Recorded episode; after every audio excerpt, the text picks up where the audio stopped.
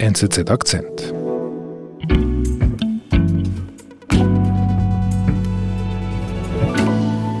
Wo ist Peng Shui? Diese Frage schallte immer lauter quer über den Globus. Where is Peng Shui? Now we want to turn now to the deepening mystery of a Chinese tennis star who hasn't been seen Wo ist Peng Shui? Anfang November Concerns hatte are die mounting Chinesen- over the safety of Chinese tennis star Peng Shuai. Anfang November ist die erfolgreichste chinesische Tennisspielerin Peng Shuai verschwunden. Die Meldungen darüber häuften sich. Peng Shuai hasn't been seen since November the 2nd, when the tennis star published shocking allegations about sexual assault at the highest Nachdem sie auf den chinesischen sozialen Medien einen langen Artikel verfasst hat, äh, in dem sie ihre Affäre mit einem hohen Parteikader schildert, dem ehemaligen Vizeministerpräsidenten Chinas.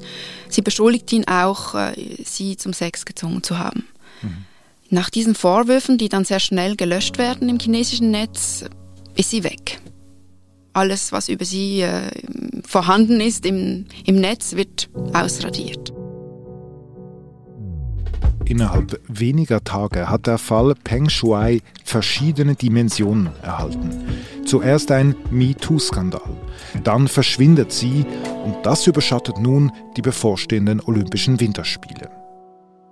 Katrin Büchenbacher hat den Fall Peng Shuai von Anfang an mitverfolgt. Oh, well, that was great hitting from Peng Shui up until Muguruza. Ich muss zugeben, Katrin, ähm, ich habe Peng Shuai nicht gekannt. Ich wusste nicht mal genau, wie man sie ausspricht. Ähm, Ist sie eine gute Tennisspielerin? Es ist normal, dass du sie nicht kennst, weil international ist sie jetzt nicht so ein großer Name. Also sie war mal die Nummer 14 im, im Doppel im Tennis, hat zweifach Wimbledon gewonnen, also Grand Slam Gewinnerin. Aber in China kennt sie jedes Kind. Also ja, man kann fast sagen, vielleicht wie Martina Hingis äh, in der Schweiz sogar. Also sie ist sehr bekannt äh, in China. Und wie ist denn die Weltöffentlichkeit jetzt auf diesen konkreten Fall ähm, aufmerksam geworden? Relativ langsam. Also mh, zuerst hat sie ja diesen langen Post geteilt, der gelöscht wurde. Dort schildert sie ihre Beziehung mit dem 40 Jahre älteren Parteikader, Zhang Gaoli. Also sie hatte eine geheime Affäre mit ihm und er hat sie auch ja, gezwungen zum Sex und das schildert sie alles. Das ist kein kurzer Post, sondern das ist wirklich eine Art Brief oder Das ist ein Brief an diesen Parteikader, ein persönlicher Brief an ihn, dem sie ihr Herz ausschüttet. Sie zeigt ihre Enttäuschung, sie zeigt ihre, ja, sie hat, sie sagt auch, sie fühlt sich schuldig, sie fühlt sich schmutzig, wie eine lebende Leiche. Sie kann das nicht mehr für sich behalten. Das ist eine Doppelmoral und das muss jetzt einfach raus. Und das, das liest sich auch so wie ein Erguss, wo sie jetzt einfach endlich mal die Wahrheit sagen will über ihr ja, geheimes Doppelleben im Prinzip, diese geheime Affäre mit Missbrauch, die sie über Jahre hinweg geführt hat. und wann hat sie das gepostet? Wann war das? Das war am, am Dienstagabend vom 2. November. Mhm. Und dann? Was passiert dann? 20 Minuten ist dieser Post online und es löst einen Sturm der Entrüstung aus in China. Das wird geteilt, das wird gescreenshottet, das wird darüber diskutiert. Also wurde es sofort wahrgenommen. Sofort. Also in China schlug das ein wie eine Bombe. Und dann wurden die Zensoren darauf aufmerksam und haben alles runtergenommen vom Netz. Sogar das, das Suchwort Tennis Ach, wurde gelöscht. Also man konnte nicht mehr nach Tennis suchen, es gab einfach kein Resultat. okay. Also da wurde einfach wirklich volle Pole einfach mal zensiert. Genau. Und Ja. sie? Man weiß nicht, was mit ihr passiert, aber ähm, seither hat die Öffentlichkeit nichts mehr von ihr gehört. Okay. Und dann, zuerst merken das die Feministinnen in China und die gehen damit auch auf Twitter und sagen immer wieder, wo ist Peng Shui, äh, was ist mit ihr passiert. Die sind auf diesen Fall natürlich zuerst aufmerksam geworden, weil es das prominenteste Beispiel ist bisher eines MeToo-Falls in China. Und die posten das. Genau, die teilen das, machen darauf aufmerksam, taggen auch die, die WTA, die äh, Frauen-Tennis-Organisation.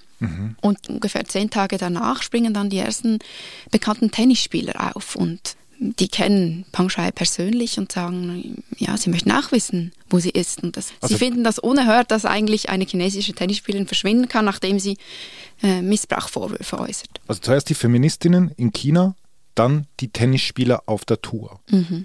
Und dann? Genau. Und dann schaltet sich dann die WTA, die Women's Tennis Association, ein. Und erst als sich die WTA dann einschaltet, kommt es zu einer internationalen Affäre. Mhm. Also auf Twitter dieser äh, Hashtag Where is Peng Shui, der trendet und der trendet über Tage, ist er auf Platz 1, also mhm. in den USA, aber auch bei uns in der Schweiz. Mhm. Und das aber erst zwei Wochen danach, das muss man wirklich nochmal sagen. Genau, ja. Und dann meldet sich auch die Tennis-Weltspitze zu Wort. Mhm. Zum Beispiel Naomi Osaka, sie ist eine der ersten. Dann Novak Djokovic. And, uh, it's important uh, because this is horrifying. I mean, to, to a person is missing. I mean, I don't know what I said just previously. Andy Murray mhm. und äh, Serena Williams. Sie alle wollen wissen, wo ist Peng Shui? Mhm. Der Druck erhöht sich und dann geschieht etwas Seltsames. Mhm. Etwas ziemlich Bizarres. Und zwar chinesische Staatsmedien, die ja international sehr präsent sind, teilen dann einen E-Mail-Screenshot. Peng Shui soll sich äh, da an den WTA-Präsidenten gewendet haben. Mhm in sehr formellen Worten sagt sie, ja, das E-Mail beginnt mit Hallo zusammen. also nicht Hallo, äh, der Name des Präsidenten, sondern Hallo zusammen. Ich bin Pang Shui, mir geht es gut, macht euch keine Sorgen. Und die Vorwürfe, des, die Missbrauchvorwürfe stimmen gar nicht. Drei Zeilen. Ja, ein paar Zeilen und man sieht auch noch den Cursor äh, in diesem Screenshot. Also ja, diese diese E-Mail äh, beruhigt die Weltöffentlichkeit eigentlich nicht, äh, im mhm. Gegenteil. Also ist nicht authentisch das ist auf den ersten Blick sichtbar, dass die nicht authentisch ist, weil der Ton ist also ein komplett anderer als in diesem Post, den sie selber verfasst hat. Also es ist keine Spur von Emotionen wie beim ersten Mal. Genau, keine Spur von Emotion, sehr formal, äh, in, ja, in Englisch halt auch und die Leute sind noch mehr beunruhigt. Und die WTA selber reagiert dann auch darauf und sagt, das hat unsere Sorge nur noch erhöht. Wo ist Pangshai? Wir wissen immer noch nicht von ihr selber, wo sie ist, wie sie geht. Also die glaubt der E-Mail kein Wort. Genau. Mhm. Was passiert dann genau? You have threatened to take your business elsewhere if China does not give you answers. How serious are you about this threat? Und dann entscheidet sich Steve Simon, der Präsident der WTA, zu einem drastischen Schritt. Um, relationship, uh, obviously, with our with China. Er droht China die Zusammenarbeit zu künden.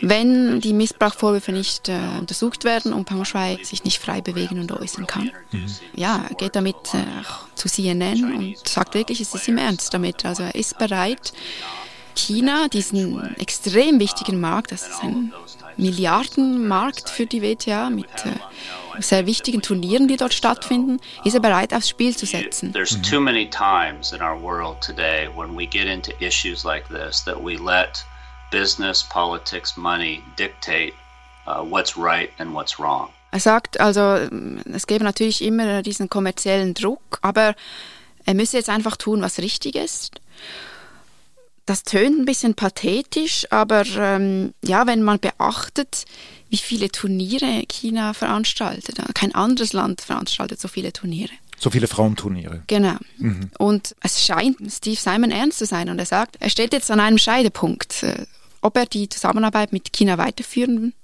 will und kann oder nicht. Mhm. Wenn ich ihm so zuhöre, also das wirklich sind starke Worte, die er da sagt, die er da wählt, aber kommt das auch in China an? Anhand der Reaktion Chinas sieht man gerade, wie groß der Einfluss sein kann von internationalen Organisationen wie der WTA. Aha, okay. Weil dann häufen sich die Bilder und Videos von Pang Shui, die zeigen sollen, es geht ihr gut. Sie lebt. Mhm. Sie ist da. Und das ist schon ja, ein Einlenken, äh, ein Versuch dieser Kampagne, um Pang Shui den Wind aus den Segeln zu nehmen. Zum Beispiel sieht man Pang Shui beim Essen mit ihrem Trainer und Freunden. Mhm, du hast das Video gerade mitgebracht. Lass uns das anschauen.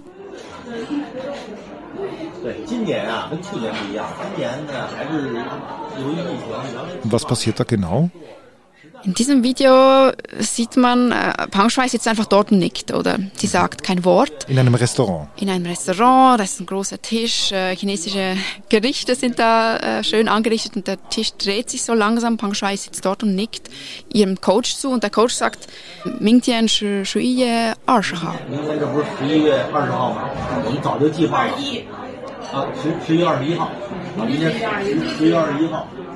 Und dann korrigiert ihn eine Frau und sagt, Arshiha. Aha, was, was sagen die da? Also er sagt, morgen ist der 20. November und dann, hört man eine Frauenstimme, die ihn korrigiert und sagt, nein, der 21. November. Und dann wiederholt er das zweimal. Also ich habe, also ich habe, also. Also das, er will einfach klar machen, das ist jetzt, das ist ein aktuelles Video, Pang Shui geht es gut, sie ist da mit ihren Freunden am Tisch und isst. Also eine sehr verkrampfte Art, um zu zeigen, sie lebt. Ja, eine sehr gestellte, sehr inszenierte und ähm, es erinnert schon stark an ein Geiselvideo. Ist denn, denn aus deiner Sicht diese Zweifel, die jetzt hier, sage ich jetzt mal, im Westen da sind, sind denn, denn die berechtigt, dass man sich so starke Sorgen macht, auch um ihr Wohlbefinden? Die sind auf jeden Fall berechtigt, weil diese Videos und diese ganzen Ausschnitte und das E-Mail, die lassen einfach vermuten, dass sie unter starker Kontrolle steht der Partei, dass sie sich nicht frei äußern kann. Ob sie sich jetzt selber dazu entscheidet oder ob sie dazu gezwungen wird, das ist unklar. Mhm. Auf jeden Fall ist sie unfrei. Mhm. So will ich es klar. Mhm. Und die Missbrauchvorwürfe dürfen nicht thematisiert werden. Also auch die Staatsmedien, die chinesischen Staatsmedien auf Twitter äußern sich in keinem Fall dazu. Und dass sie verschwunden ist, dazu muss man wissen, dass das ist nicht ungewöhnlich in China. Mhm. Menschenrechtsorganisationen und die UNO, die schätzen, dass bis zu 100 Menschen pro Tag einfach so wegkommen. Pro Tag? Pro Tag. Ja, das ist, das ist ein massives Ausmaß. Wir, wir kennen das aber auch hier im Westen von einigen prominenten Fällen. Letztes Jahr ist Jack Ma, der Alibaba-Gründer, plötzlich für drei Monate einfach so verschwunden. Stimmt, ja. Nachdem er die Re Regulierungsbehörden kritisiert hatte. Mhm. Es sind auch schon Schauspieler verschwunden, also berühmte Persönlichkeiten, Journalisten und dann auch Menschen aus dem Westen, die als Spione galten, wie zum Beispiel die beiden Kanadier. Also das Verschwinden ja. hat System. Das Verschwinden hat System und es gibt auch eine rechtliche Grundlage dafür. Der Polizeiapparat der Partei darf jemanden überwachen, einsperren bis zu sechs Monaten an einem unbestimmten Ort. Mhm. Und, äh, das ist rechtlich so geregelt. Ja, und das ist außerhalb des Justizsystems. Also diese Menschen haben kein Recht auf einen Anwalt, die werden nicht irgendwie verurteilt oder so. Die Angehörigen müssen auch nicht informiert werden. Wie ging es denn jetzt weiter in den letzten Tagen? Der Hashtag hat sich verändert. Also von Where is Pang Shui gibt es jetzt einen neuen Hashtag Free Pang Shui. Mhm. Der ist auch so populär? Der trendet nicht mehr so stark wie zuvor. Aber ähm, der Fokus der Diskussion hat sich verschoben, weil immer mehr Leute haben sich auch gefragt, ja, in weniger als drei Monaten, in, in zehn Wochen finden die Olympischen Spiele statt in Peking. Ah ja, stimmt, ja. Pang Shui ist eine ähm, olympische Athletin. Sie hat mehrfach teilgenommen an den Olympischen Spielen. Und dann wurde halt auch das Internationale Olympische Komitee äh, gefragt, warum die sich nicht äußern dazu. Mhm. Quasi, wenn sich die WTA äußert, könnte sich auch das IOK äußern. Ja, genau. Und, und was macht das IOK? Nach langem Zögern dann regiert das IOK und telefoniert mit Pang Shui. Mhm. Wer? Was passiert? Der Präsident des IOK, Thomas Bache, hat eine Videoschalte mit Peng Shui und ja, 30 Minuten reden sie zusammen. Über? Man weiß nicht so genau, was da thematisiert wird. Das Einzige, was nach außen dringt, ist, dass, dass Thomas Bach sie zum Abendessen einlädt. Das in, ist das Einzige? Ja. Offenbar wurde da nicht über die Missbrauchvorwürfe gesprochen und das IOK erwähnt die auch nie mit mhm. einem Wort. Mhm. Das Einzige, was kommuniziert wird, ist eine kurze Pressemitteilung und ein Bild. Mhm. Man sieht da von hinten Thomas Bach und dann auf dem Bildschirm Pang Shui, wie sie in ihrem Wohnzimmer sitzt, breit lächelt und hinter ihr ist ein Berg von Plüschtieren. Du hast das Bild mitgebracht. Die Kuscheltiere äh, sehen sehr süß aus, Pang Shui selber auch, sie strahlt und ja, ich denke, das ist eine Inszenierung, die sehr bewusst äh, gewählt wurde. Also das Bild sagt mehr als tausend Worte. Das ist, also man kann, da, da gibt es keine Zweifel. Genau, ja. Und äh, die Staatsmedien gehen da sehr stark darauf ein, ah, wenn, wenn sie so lächelt, wem kann es schlecht gehen, wer so strahlt, wer so lächelt. Und Vorher zirkulieren ja auch Bilder von ihr mit Panda-Bär-Plüschtieren, mit ihrer British Shorthair-Katze, mhm. wie sie da mit der Katze spielt. Also sie wird eindeutig verniedlicht. Sie mhm. wird ja so stereotyp dargestellt als niedliches Mädchen. Das ist ja eine 35-jährige Frau eigentlich. Mhm. mhm. Aber man spielt das Mädchen äh, mit Plüschtieren, wirkt weniger bedrohlich, oder? Mhm. Weil was sie getan hat, ist ja eigentlich sehr bedrohlich. Sie hat äh, einen der mächtigsten Männer Chinas äh, des sexuellen Missbrauchs bezichtigt. Und jetzt sieht man sie wirklich mit diesen Plüschtieren auf diesem Bild mit Thomas Bach im Vordergrund. Warum? Da, da hat man das Gefühl, dass IOK lässt sich da ein bisschen einspannen. Die machen da irgendwie mit. Absolut, ja. Also der Vorwurf lautete, dass das IOK sich zum Gehilfen der chinesischen Propaganda machte. Mhm. Warum machen die das? Für sie, für das IOK steht natürlich auch wahnsinnig viel auf dem Spiel. Also die wollen unbedingt, dass die Olympischen Winterspiele stattfinden können. Mhm. Und China hat ein gemeinsames Interesse. Auch, auch für sie sind diese Olympischen Winterspiele enorm wichtig. Mhm. Das ist nicht nur finanziell, also natürlich wird da sehr viel Einkommen generiert, aber es geht auch um Prestige für mhm. Peking. International, ja, internationalen Ruf. Mhm. Das heißt, die ziehen am gleichen Strang IOK und die Chinesen in Sachen Winterspiele. Ja, aber das Bekannte an der Sache ist ja, also die letzten Tage wurde bekannt, dass Zhang Gaoli, dieser Vizeministerpräsident, und Thomas Bach, die kennen sich. Also der Politiker, der beschuldigt wird. Genau. Also die sind sehr gut miteinander bekannt, die haben sich mehrmals getroffen. Ähm, es sind jetzt Bilder zirkuliert im Netz von Thomas Bach, wie er Zhang Gaoli die Hände schüttelt. Ach so. Und zwar äh, war Zhang Gaoli verantwortlich für die Olympischen Winterspiele 2022. Ah. Also bis er pensioniert wurde 2018 hat er das Komitee dazu geleitet. Also der hat da Stadien gebaut, war für die Logistik verantwortlich und er hat das dann übergeben an seinen Nachfolger, aber Olympischen Winterspiele, das war seine Zuständigkeit. Also er und Thomas Bach haben da zusammengearbeitet. Also da geht es wirklich nicht nur um die gemeinsamen Interessen quasi auf Makroebene wirtschaftlich, sondern das, sind, das ist wirklich eine Verbandelung ja, also äh, das, die Geschichte hat anscheinend auch eine persönliche Ebene. Hm. Trotzdem, warum glaubst du, dass China nicht einfach den einfacheren Weg gegangen ist? Man hätte ja auch einen pensionierten Politiker abschießen können und sich schützend vor die Tennisspielerinnen stellen können. Das hätte jetzt überall für Sympathie gesorgt, gerade vor den Winterspielen. Ja, China hätte so reagieren können und in der Vergangenheit sind auch schon Politiker ähm, verurteilt worden, zum Beispiel wegen Prostitution. Mhm. Aber hier geht es ja nicht um Prostitution, sondern es geht um Machtmissbrauch. Es geht da um ein hohes Tier im Parteiapparat. Er ist zwar jetzt pensioniert, aber zuvor war er Vizeministerpräsident. Ich denke, China hat Angst davor. Wenn jetzt sie eingestehen, da, da ist wirklich Machtmissbrauch, sexueller Machtmissbrauch im Spiel gewesen.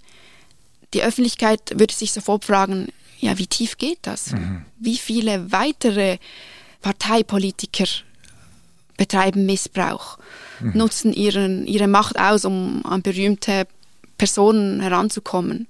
Das heißt, es geht um mehr als die Winterspiele, es geht wirklich um den Machterhalt ein bisschen. Ja, also für die Partei geht es um die Winterspiele und es geht auch innenpolitisch gesehen ganz klar um den Machterhalt und es geht um eine Debatte, die sehr gefährlich werden kann für sie und die sie um jeden Preis verhindern wollen. Gut, lass mich mal zusammenfassen. Stand jetzt. Wir wissen unterdessen, Pang Shuai lebt.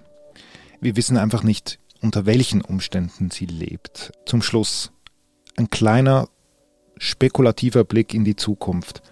Wie wird diese Affäre wohl ausgehen? Es gibt ein paar Zeichen. Mitte der Woche hat sich jetzt auch das Außenministerium in China zum ersten Mal zum Vorfall geäußert. Mhm. Sie haben gesagt, was sie immer sagen, äh, das ist ein Versuch ausländischer Mächte, äh, da China in den Schmutz zu ziehen vor den Olympischen Spielen, eine Negativkampagne etc. etc. Mhm. Zu den Missbrauchvorwürfen wurde nichts gesagt. Und ich habe jetzt auch auf den sozialen Netzwerken in China geschaut, auf Weibo, da gibt es wieder ein paar Resultate zu Aha. Pang Shui. Das sind alles alte Meldungen von 2020, 2019 über Tennisturniere und, und öffentliche Auftritte von, von Pang Shui. Mhm. Also sie findet als Person wieder statt? Sie findet wieder ein bisschen statt, also nicht aktuell, aber ich denke, vielleicht wird sie irgendwann wieder öffentlich auftreten in China, wenn sich da der Sturm gelegt hat. Aber einfach die Missbrauchvorwürfe werden, werden nie mehr zur Sprache kommen. Die werden unterbunden werden und es ist auch nicht sicher, ob sie jemals wieder äh, ja, eine öffentliche Vorbildrolle einnehmen kann. Mhm. In der Vergangenheit hat sie auch Propagandaturniere gemacht, in Tibet zum Beispiel, und war schon auch eine Botschafterin für China. Und ich glaube, das, das ist vorbei. Also mhm. sie wird vielleicht wie Jack Ma allmählich irrelevant werden. Mhm. Und die Öffentlichkeit wird nie eigentlich ganz genau wissen, was passiert ist in diesen Tagen. Ich denke, wir werden nie erfahren, was passiert ist in der Zeit, wo sie als verschwunden galt. Und vielleicht werden wir auch nie wissen, was da genau passiert ist mit Zhang Gaoli, dem Vizeministerpräsidenten. Liebe Katrin, vielen Dank. Danke dir. Das war unser Akzent. Produzentinnen und Produzenten dieses Podcasts sind Marlen Oehler, Sebastian Panholzer und Benedikt Hofer. Ich bin David Vogel. Bis bald.